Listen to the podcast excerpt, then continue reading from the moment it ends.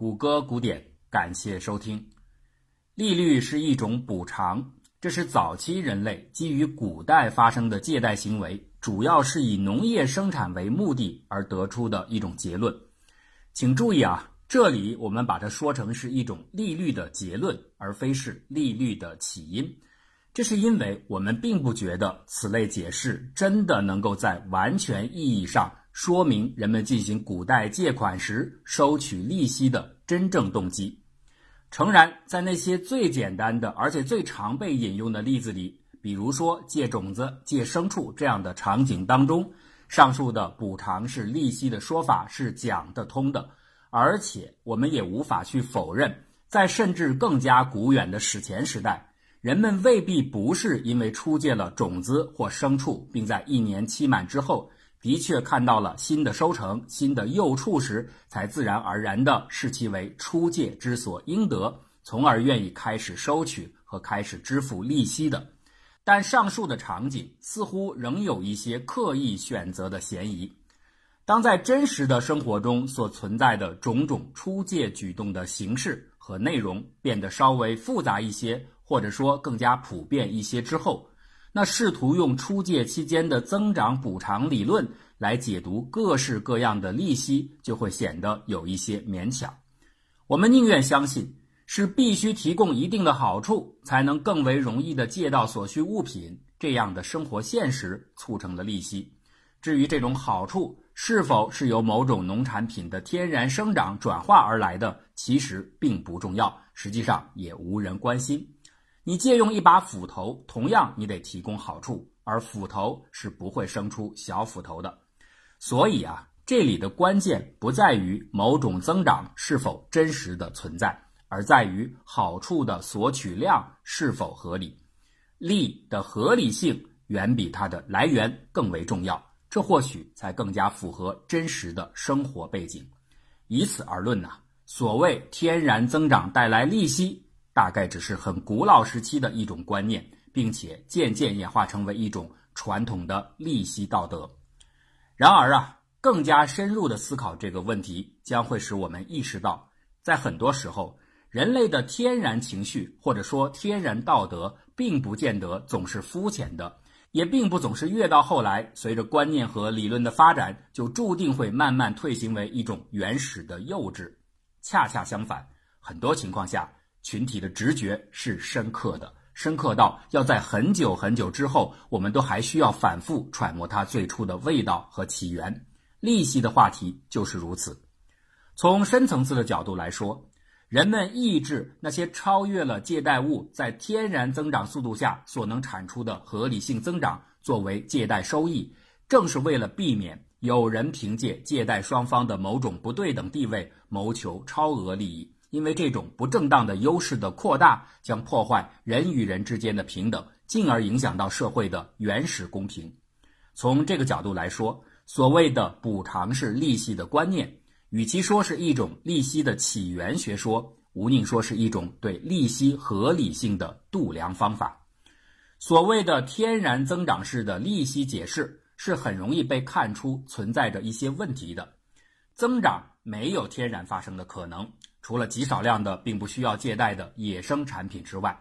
种子、幼畜等等的资源都是需要结合劳动之后才可以实现增长的。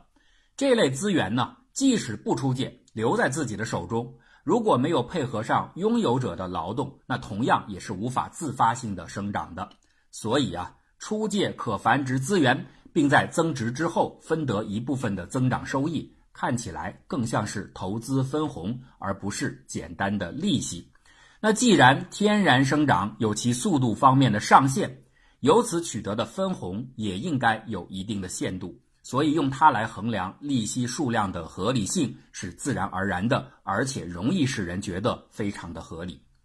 还有一点很重要，但是往往被人们忽视，那就是天然性的物品。尤其是早期的农产品是有明显的生命周期的，种子也许经过几年就会变质，牲畜有自己的寿命。如果你不出借的话，这些物品静置在自己的手上，它的价值每天都会发生天然的衰减。假如在某个时期里，所有者对这些物品既没有使用，也没有消费，那么这些衰减就会造成价值的白白流失。而一旦将其出借，物品的阶段性所有权发生了转移，那出借期内的物品价值的衰减就不会再计算到原物主的账头上。利息正是对这一时期内衰减价值的计量。所以啊，interest 的原始的补偿含义。或许从这样的角度来看待才更加合理。请注意啊，这种因为商品的天然生命周期而引起的价值衰减规律是一种深刻的机理，直到今天，它仍在现代利息的构建当中发挥着重要的作用。关于这一点，我们将会在后面加以介绍。总的来说，利息就是人们为了对抗衰减，为了尽量最大化物品的价值。而在时间上对所有权进行合理化配置的结果，沿着价值衰减曲线计算并且收取补偿性的价值，这是合理的。但在很多时候，例外却会频频的产生，收取的利益将会让出借物品在累计了这些补偿之后跃升到了价值曲线的上方，这显然是不合理的。超额的价值为什么会出现？没有任何的付出，怎么可能凭空取得价值的增长？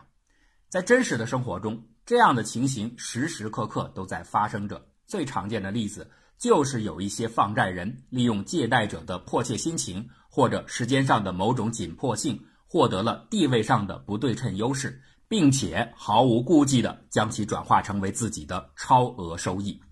这个时候啊，如果简单的来说，利息已经不全是对自己持有价值衰减的补偿，而是有一部分来自于对借贷者正当利益的额外的占有，这就是高利贷。从道德情感上来说，这毫无疑问是低劣的品行，也是人们厌弃高利贷的主要原因。这种朴素的对超额利益的反感，即使到了今天仍然是有效的。占领华尔街行动就是最鲜明的例子。然而啊，如果更加仔细的区分，人们厌弃的或许不是单纯的利益数量的高或低，而是所获取利益的性质是否是正当的。假如人们对于一切数额较大的收益都是抵触的话，那就很难解释为什么社会对于利润，哪怕是巨大的利润，也是能够容许和接纳的。粗看起来呀，利润的概念本身就是有问题的。我们都知道。商品交换一定是等价交换，那既然所有的商品都是等值的，怎么可能为一方提供出多余的所谓利润空间呢？这多出来的利润难道不会造成卖方相对于买方的利益侵占吗？这其实是一个早就被古代思想家注意到的问题。亚里士多德就明确的反对一切形式的利润，他把这个问题归结于金钱的使用。他说：“金钱是不育之物。”实在不应该承认由金钱带来的一切的价值成长，因为它是虚空的。许多人都引用亚里士多德的话来证明他反对利息。实际上，亚里士多德反对的是一切形式的由货币交易导致的利润。反对的基础就是刚才所说的逻辑上的悖论。其实啊，这个小小的悖论用生命周期理论是可以得到解释的。物物交换的时候。交换的商品必然是等值的，这是因为交换双方的交易物都是天然性的物品，都具有生命周期。而当交易的一方是在使用货币时，情况就开始变得不同。以货币计价的成本是所有原材料的生命周期买断的总代价，而利润是新创造出来的商品作为一个整体开启的新生命周期的价值。那这一部分的价值再高，人们也总是能够接受的，因为它是创造出来的，是被交易的另一方在自由意志下所认可的。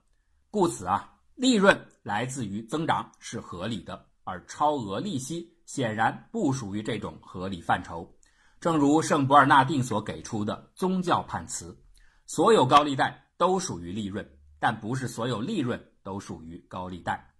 古代的人们可能说不出我们上述这番对亚里士多德利润观的合理的反对意见，但是朴素的直觉还是让大多数人认可利润。那这反过来就让亚里士多德的金钱不育理论的反对目标就只剩下了利息。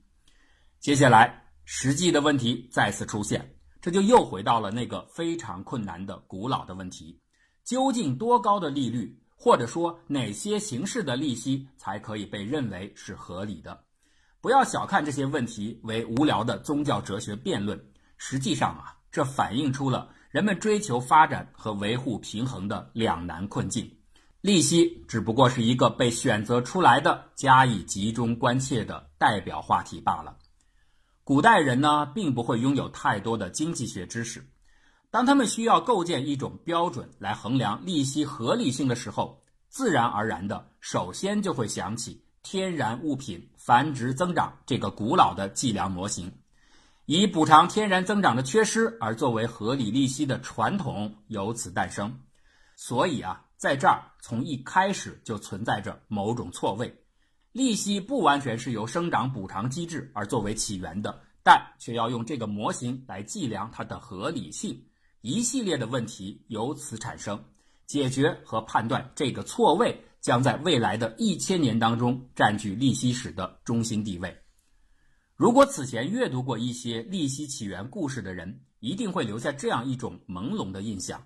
在古代。宗教和传统道德普遍性的限制着人们收取利息的行为，有的时候甚至要求零利息的出借。就像出埃及记所说：“我民中有贫穷者与你同住，你若借钱给他，不可如放债般的向他取利。”然而啊，实际的经济规律却无法避免的随时产生着利息。这个矛盾的存在，就驱使着人们用多种多样的方法，变相的隐匿自己收取利息的行为，以绕开宗教或者是法律上的限制。比如说，借款时和还款时用两张不同数额的买卖合同进行支付，就能避免名义上的借贷合同。然而啊，我们上述的这种模糊印象是有一点点小小的扭曲之处的。变相利息的行为的确是真实存在的，而且大量又普遍。然而，我们很多人是漏掉了一个细节，那就是把宗教裁判所或者说世俗法律的司法官员们都想象成了白痴。你有张良计，我有过墙梯呀，他们难道就看不出这些隐蔽手段背后的高额利息的本质吗？当然不可能。商人能想到的所有的暗息方式，监督者也一定全部能够看得明白。所谓的创新式的利息手段，并不像我们很多人所以为的那样，是凭借着某种技巧的用心，真的躲开了宗教和法律的监管。真实的情况是，宗教和法律权威面对着实际上无法真正杜绝的利息机制，有选择的容纳了部分暗息的手段。因为有的时候啊，连他们自己也不得不成为实力阶层，他们要做的最重要的工作。是为他们选择的机制寻找合理的宗教和法律上的辩护词，那所能给出的合法性解释也无外乎就是两点：要么它是一种利润，要么它合乎天然增长的范畴，故而并非高利贷。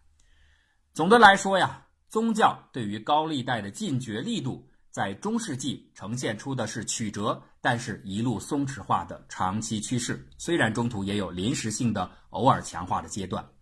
那一方面呢，被承认为合法的利息实现手段越来越多样，这些手段决定了今天现代金融的基本面貌。另一方面，即使是那些被认定为不合法的所谓显而易见的高利贷者，也被一定程度上。并且事实上，在后面是越来越多的得到了权力阶层的默许，这就是所谓的诸如犹太人或者说伦巴底人这样的必要的邪恶。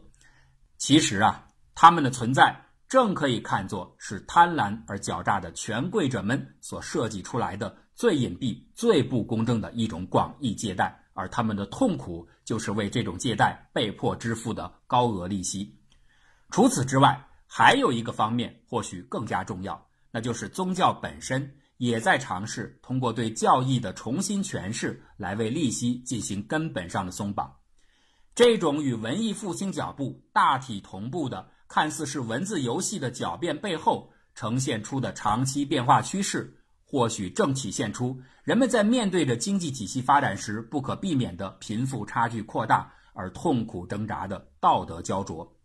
那些原始的、反复改写的道德篇章的注解，或许正是后来政治经济学的进化基因所在。所以啊，当今天我们需要重新回顾这段故事时，它仍然会是极为有趣的，因为这样的道德挣扎还在继续的上演着。节目的最后，还是请大家关注谷歌古典的微信公共账号 Google 古典 Google 搜索引擎的名称 Gooding 就是 Good 的 ing 形式，在里边还有很多好听的节目。感谢大家的收听。